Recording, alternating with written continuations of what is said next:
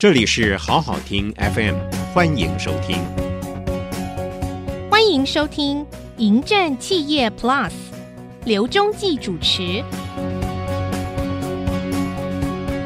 你好，我是刘中继，欢迎来到《迎战企业 Plus》。这是这个节目的第一次播出。我们因应智慧时代跟产业的转移。提供了一个亟待创新转型的企业经理人具有启发跟看清楚、透析经营管理的知识，这是这个节目最主要的开播宗旨。那么我们在第一季的节目里面呢，我们聚焦在数位创新跟转型，特别邀请到二代大学校长、交大 EMBA 教授陈来柱陈校长来跟听众解析他对智慧时代的产业的观察。并且在以后的每一集里面呢，还会邀请重量级的来宾一同来参与对谈。特别介绍陈来柱陈校长，他曾经是友达光电最年轻的总经理。我想在竹科，在很多科技产业里面，陈来柱教授呢，他是大家所知名的企业经理人，同时也是一个很好的老师。他过去曾经掌管过年营收约五千亿，以及全球大约五万名员工。在人生的下半场，他跨界到食品品牌，大家很熟悉的维热山丘。借着过去在科技界累积的经验，把维热山丘发展成国际甜点的品牌。随后又创立了天来创新集团，投入了物联网、新农业跟新零售。陈来柱校长是一位难得的全方位专家，近年来辅导产业创新跟转型，他一直都是不遗余力，长期深耕台湾的产业发展。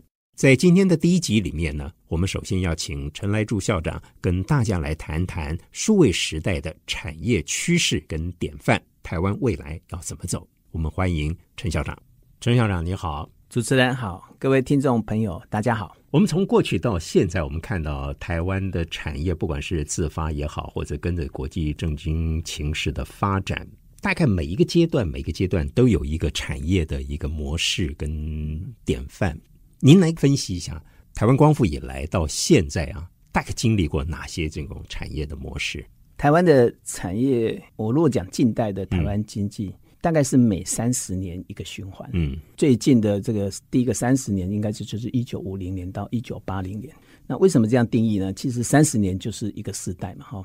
我们大部分在全世界都讲在战后经济，所以世界大战结束，那战后就是一九四五。一九四五年，台湾跟别的地方不大一样，因为我们还多了一个国共内战，所以从民国呃这个三十八年，一九四九年，国民党这个政府来台湾，所以。一九五零年应该是算台湾近代经济的开始，所以我们讲第一个开始大概就是一九五零年，那时候就是战后。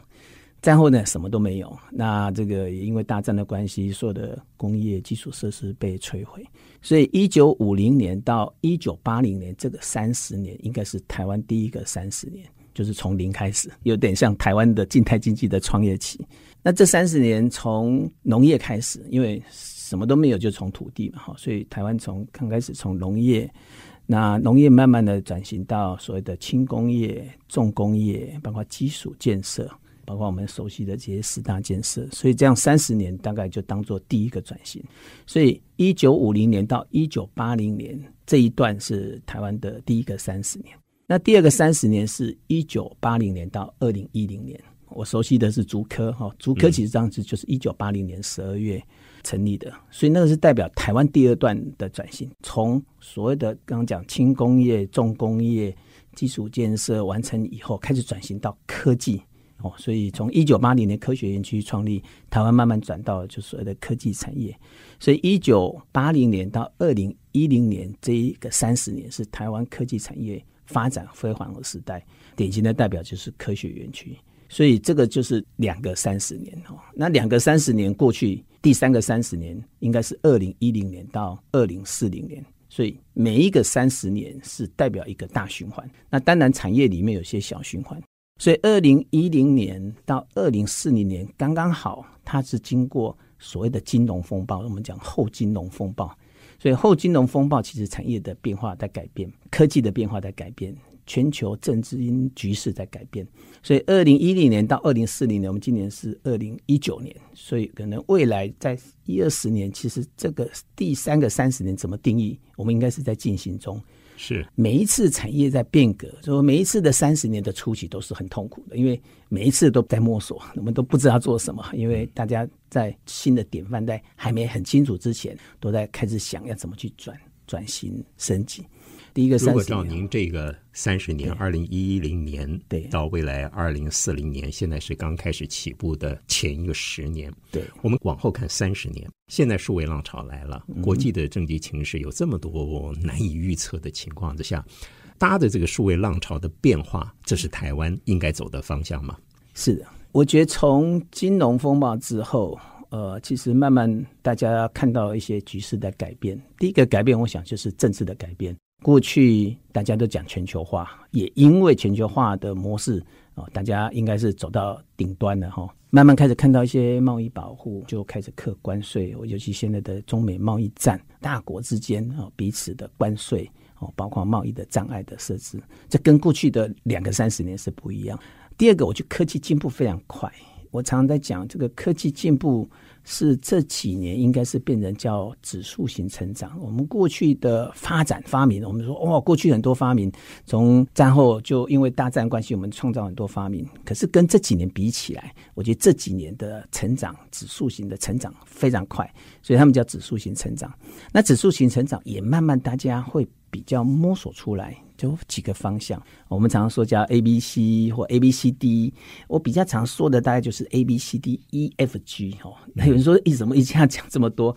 那实际上 A B C D E F G 代表是未来几个产业，我们可以看得到。会颠覆过去，不管是六十年或过去一百年产业在发展的模式，那这个是值得我们注意的。嗯，哎所以这里面都是讲科技的改变，会变成一个，其实科技后面看到就大概就是数位化，所以这些数位化 A B C D E F G 都是数位化，那数位化就影响整个产业的模式，影响工作的模式，影响这个甚至是国际贸易的模式。嗯，我们平常所听到的 A B C D，那大家都很清楚，A 就是 AI 啊，人工智慧；B 就是 blockchain，就是区块链；对。那 C 呢是 cloud serving，就是云端服务。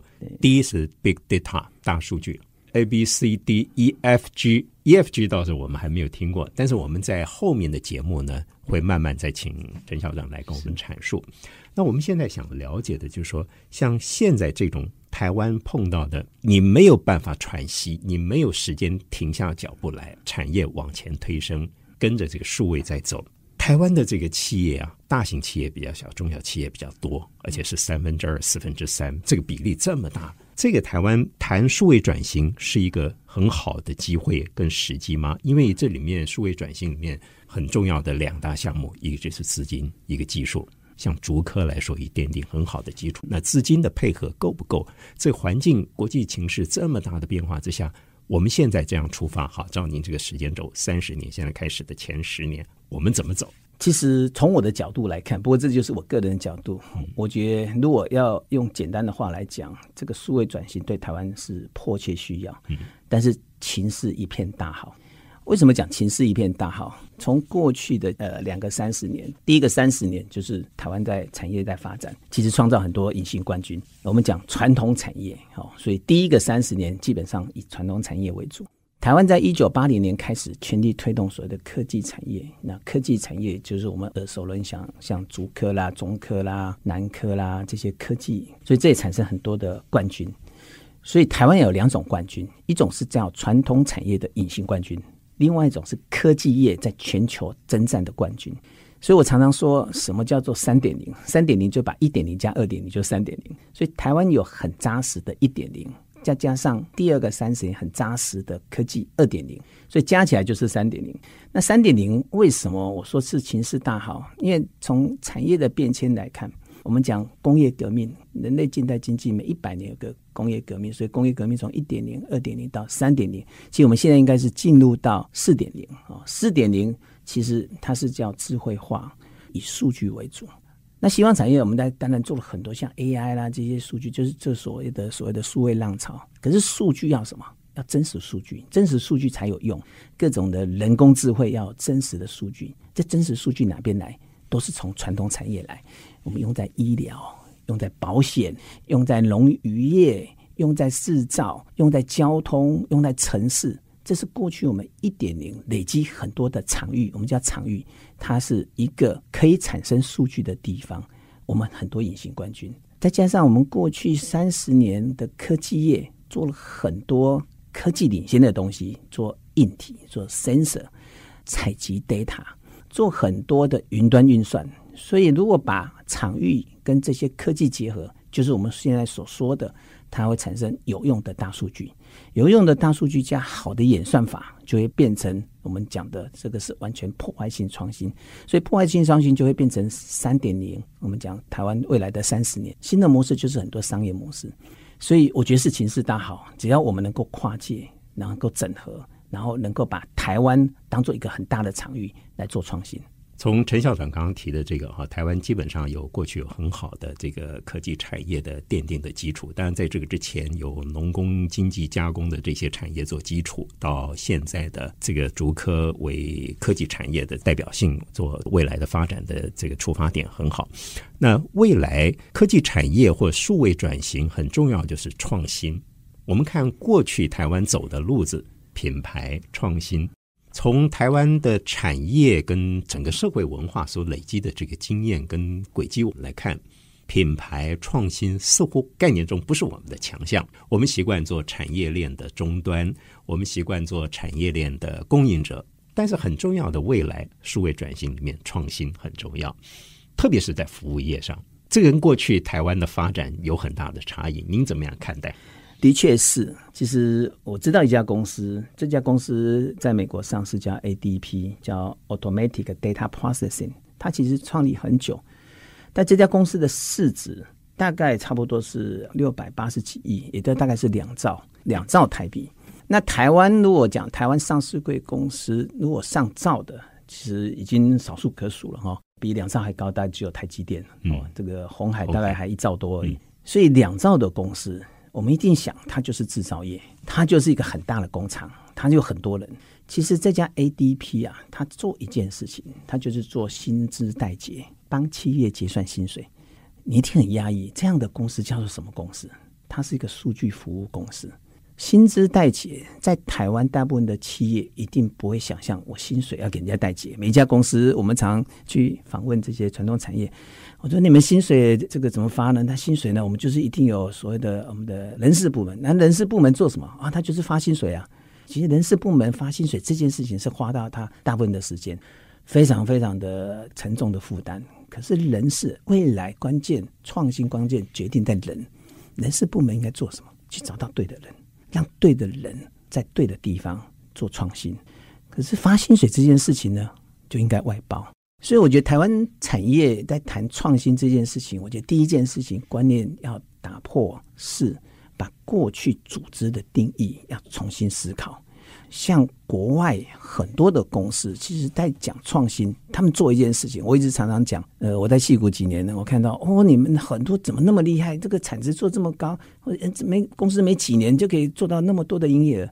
我说你们多少人啊？算算哦，没有几个。我说你们总是会有会计部门啊，会 IT 部门啊，会有 HR 部门啊。他说我们的外包，他是外包一个模式。所以后来这几年我就体会到说，真正你要做创新呢，你一定要核心极大化，非核心外包化，外包专业化。所以它是一个整个生态链的概念。我们常说，哎，台湾创新是因为我们钱不够，因为钱太少，因为我们没有 VC，我们没有 capital。我觉得不止，不是钱不够的问题。我觉得从组织定义就要开始重新讲。所以我觉得大部分看到数位转型或数位创新啊，或我们讲创新本身，其实应该从组织开始，组织流程系统最上面是组织。所以如果我们在走向未来三十年，我们一定要重新定义我们的组织，从组织再来定义我们的商业模式。所以我觉得，如果讲台湾，我觉得很有优势。过去的两个三十年，我们有很多隐形冠军，不代表台湾没有创新。台湾的隐形冠军密度全世界最高，很多的产业其实他们过去在三十年、六十年，他们做到全世界前几名，我觉得那是创新。嗯，我们也看到很多科技业，像台积电、像联发科，其实都是全世界前几名、前一名、第二名，甚至全世界领先的第一名。他们都是创新，但是未来的三十年，它的变化太大，不只是要靠过去模式的创新，靠跨界，我觉得甚至要把商业模式重新定义，甚至要把组织重新定义。我觉得这是关键。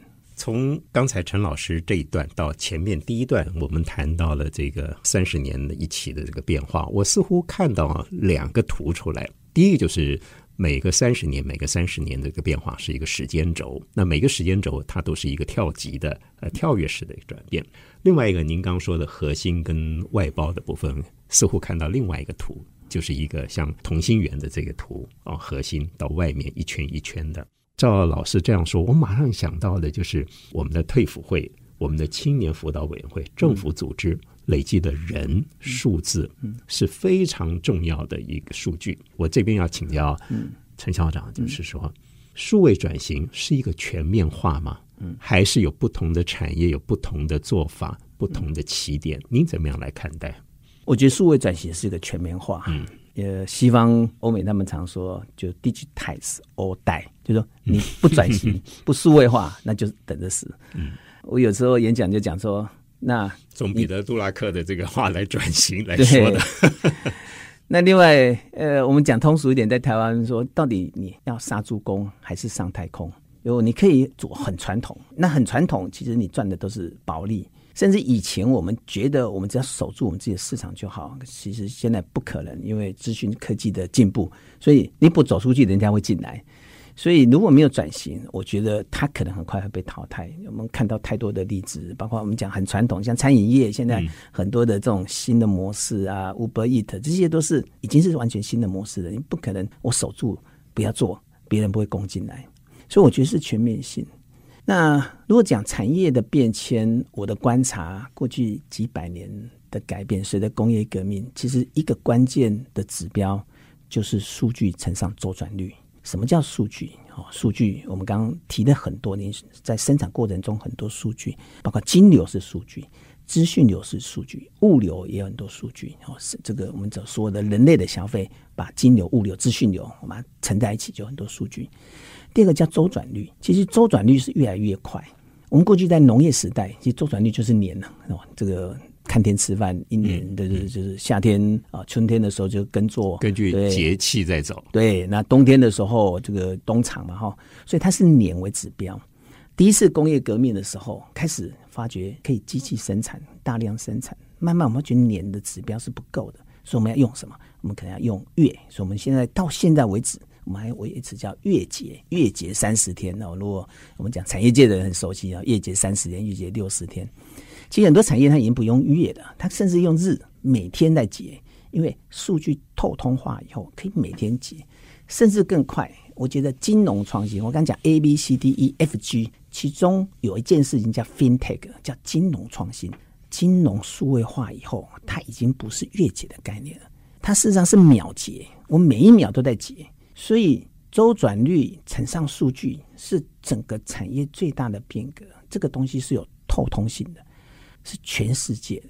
所以我觉得最大的改变在这里。所以如果把周转率乘上这个数据，它是一个指数性成长，从一千五百年、一千六百年、一千七百年到现在的二零一零年、二一零零年，每一百年它这个数据乘上周转率的变化太快，尤其过去这几年，过去这。五年到十年，因为所谓的刚刚讲科技的改变，A B C D E F G 数位汇流，所以可见到未来的一二十年，这些数据成长周转率会更快速、更大的变化。所以我觉得是全面性，不管是政府，不管是民间的产业，不管你是大企业或者是中小企业，绝对是逃不过。所以这个地方。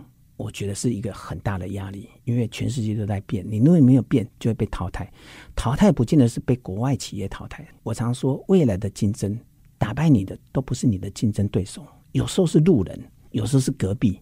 所以被淘汰的是被新的商业模式淘汰。我们就从传统的这个运送业、运输业，Uber，它实际上就是淘汰了很多传统的运送业，它自己变平台，它用很多大数据，它的周转率很快。我常常乘坐 Uber，，我觉得我坐上去，我就知道它几分钟会来。到我的目的地需要花多少钱？这里面有很多的数据，每一笔的单子的周转率比传统它在路上跑来跑去那个的周转率更快。所以说我看到这些创新的商业模式，它就是周转率乘上数据。我觉得所有的企业，包括政府单位，一定要重新去定义这件事情。我如何提高我的周转率？我如何增加我的数据，产生一个平台服务？这是创新的。最核心的地方，我们因为时间的关系，我们今天只能谈到这边了。至少在开宗明义，在一开始，我们谈这个题目做新节目的一个开始。数据乘上周转率，这也许有一点学术跟深奥，但是从刚校长您所提的这个路人隔壁来看，其实很简单的一个道理，就是客户使用端来告诉我们企业该怎么做，做些什么。从 C 到 B 很简单的一个道理，这个反向的操作的方式，嗯，是不是这样？是。好，今天非常谢谢陈校长到节目里面来，谢谢你，谢谢，谢谢收听，请继续关注好好听 FM，记得帮我们分享给您的亲友，祝大家平安健康。